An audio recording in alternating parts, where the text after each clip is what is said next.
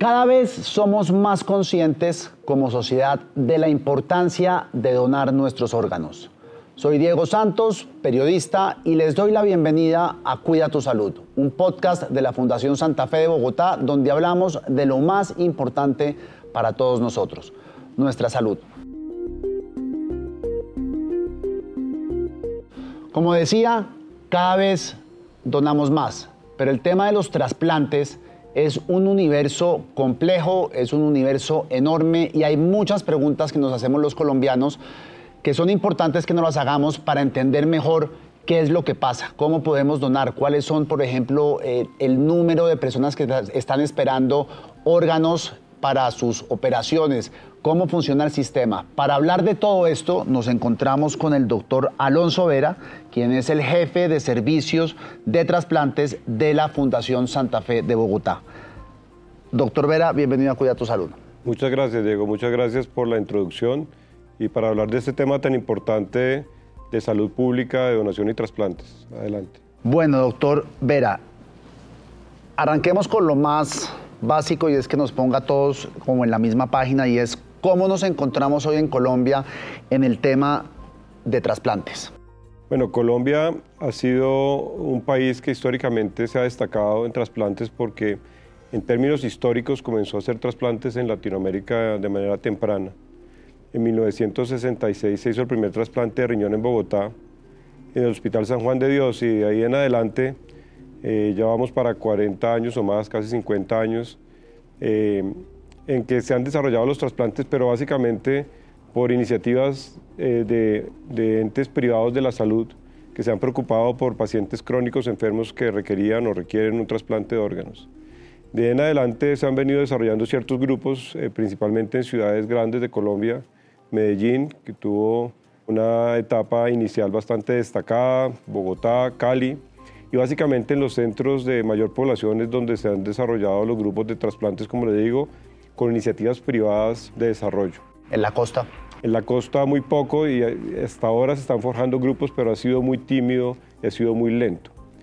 Eh, los enfermos, sin embargo, han estado siempre, han estado siempre y los enfermos eh, con enfermedades terminales crónicas, riñón, todos aquellos que están en diálisis y aquellos que todavía no han llegado, pero que van a llegar, que se calculan, son más de 40.000 en Colombia.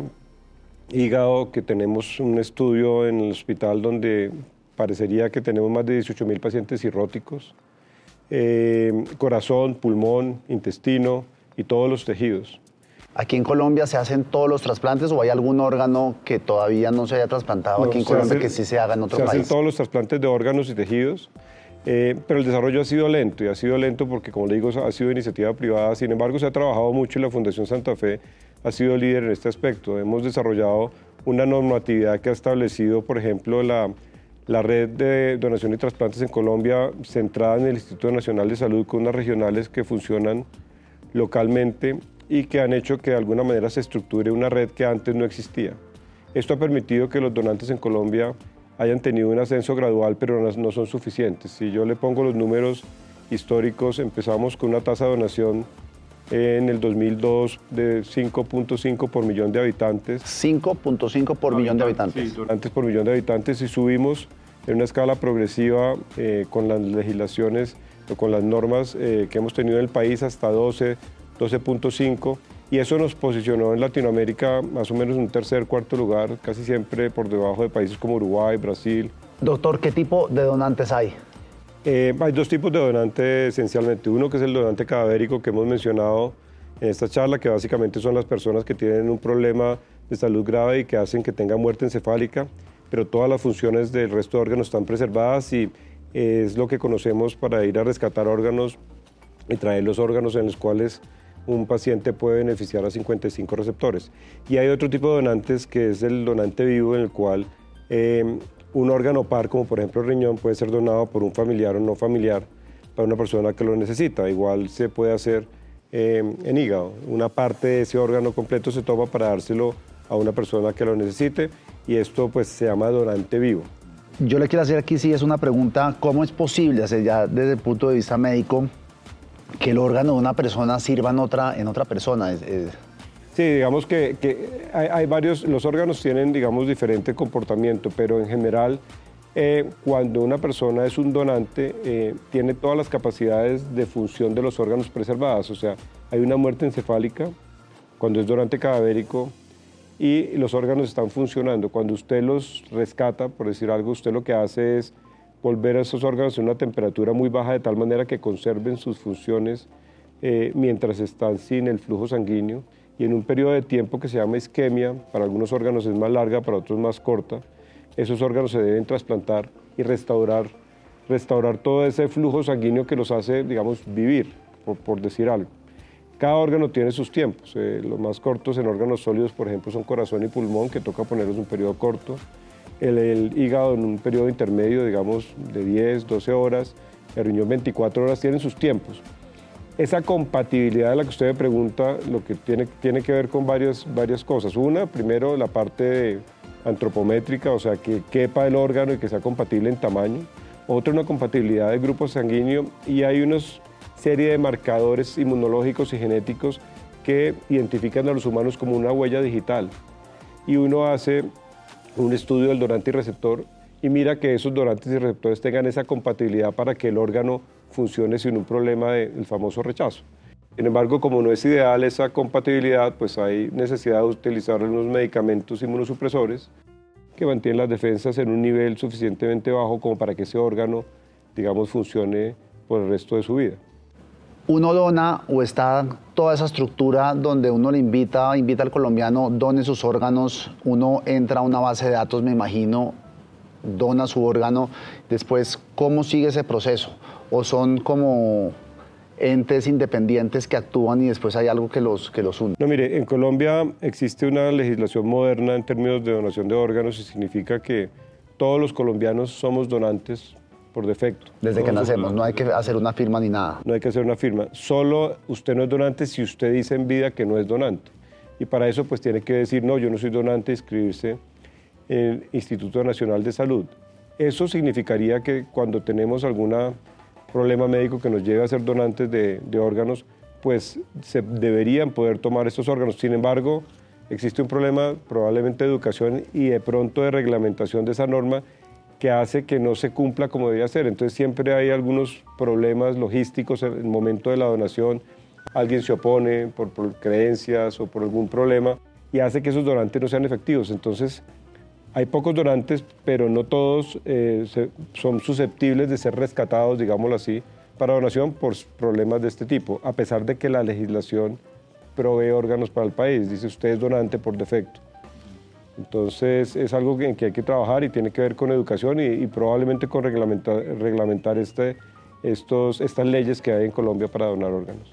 Entonces, eh, cuando usted me da esas cifras de 12.5, que ahora estamos en 9, si somos todos donantes, ¿por qué la cifra es tan baja? ¿Qué es lo que no funciona? Porque lo que le acabo de explicar, el momento de... primero, eh, no todos, digamos, los órganos eh, son susceptibles de trasplante. Esos algunos problemas, digamos, de, inherentes al, donante, pero en general son problemas, por ejemplo, de la familia. La familia puede llegar a oponerse en el momento de del rescate, como llamamos nosotros, la extracción de los órganos a la donación, por creencias o por duelos o por no entendimiento falta de educación de, esa familia y nadie va a rescatar un órgano con una familia en oposición. Eso, eso es parte, yo creo que sería el principal problema. Usted detecta al donante y hay tasas de negativa de donación muy altas. Eh, el último estudio que conocí, habían tasas de negativa de donación en la costa por encima del 70% y en el centro del país podía llegar hasta el 40% en algún momento en estudios. Eso quiere decir que de 10 pacientes que pudieron, de 10 donantes que pudieron donar sus órganos, simplemente la familia se opuso en la mitad o más. Y eso es un problema muy serio que tiene que ver con educación, de, educación y yo pensaría reglamentación de, de este tipo de, de, proceso de donación. Y ya en los trasplantes nosotros tenemos suficiente capacidad para hacer los, los trasplantes que se necesitan en el país. En este momento sí, como le digo, yo pensaría que tenemos más un problema de acceso que, porque la oferta para los enfermos que llegan a los hospitales es adecuada. Quiere decir que eh, en este momento estamos trasplantando eh, más o menos 1.200 trasplantes eh, de órganos sólidos en un año, de los cuales la mayoría son riñón, que son aproximadamente 800 33, el, el, órgano que sigue es hígado con aproximadamente 200. ¿Cuál es el, el primero el riñón? Riñón, sí. El segundo hígado.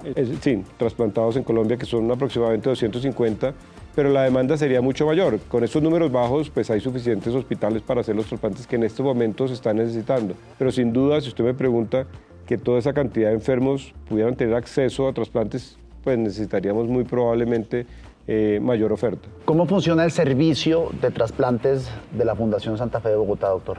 Nosotros tenemos, eh, somos, dependemos directamente de la, de la, dirección médica. Es un servicio que, digamos, dirige o, coordina los trasplantes e implantes en general en la fundación. Nosotros disponemos de la posibilidad de trasplantar eh, los órganos que ya hemos mencionado, riñón, hígado, corazón, páncreas, y todos los tejidos, eh, que incluyen piel, córnea, em, tejido óseo, em, y esos, digamos, eh, todos se agrupan en el servicio de trasplantes de la Fundación. Tenemos un grupo clínico que es el encargado, por ejemplo, en el caso del riñón, el nefrólogo que mira a todos los pacientes, aquellos que están en enfermedad crónica, que requieren trasplante. Tenemos el grupo de cirujanos que son expertos en el, en el proceso quirúrgico tanto de rescate como de trasplante y tenemos una serie de, personal médico y paramédico que es encargado de evaluar el paciente en su condición física, pero también en condición mental, social, para estar seguros de que esos pacientes van al trasplante en su mejor momento o por lo menos lo mejor preparados y también para que en el postoperatorio tengan la mejor atención y el seguimiento adecuado para que su órgano dure la, la mayor cantidad de tiempo posible. Pues bueno, doctor Vera, no sé si queda algo por fuera que no hayamos comentado, que no le haya preguntado, que usted considere que es del interés de la audiencia? No, yo creo que invitar a todos, eh, digamos, a, todo el país y a todas las personas que oigan este podcast, eh, que reflexionen sobre donación de, eh, de órganos, porque pues claro que es el pilar fundamental de los trasplantes en Colombia. Es un acto altruista que lo único que hace dar es dar vida y que piensen mucho en todas estas personas que están colgando de un hilito su vida y solamente requieren que uno tenga esa generosidad de no llevarse los órganos para el cielo, sino dejarlos y, dar vida.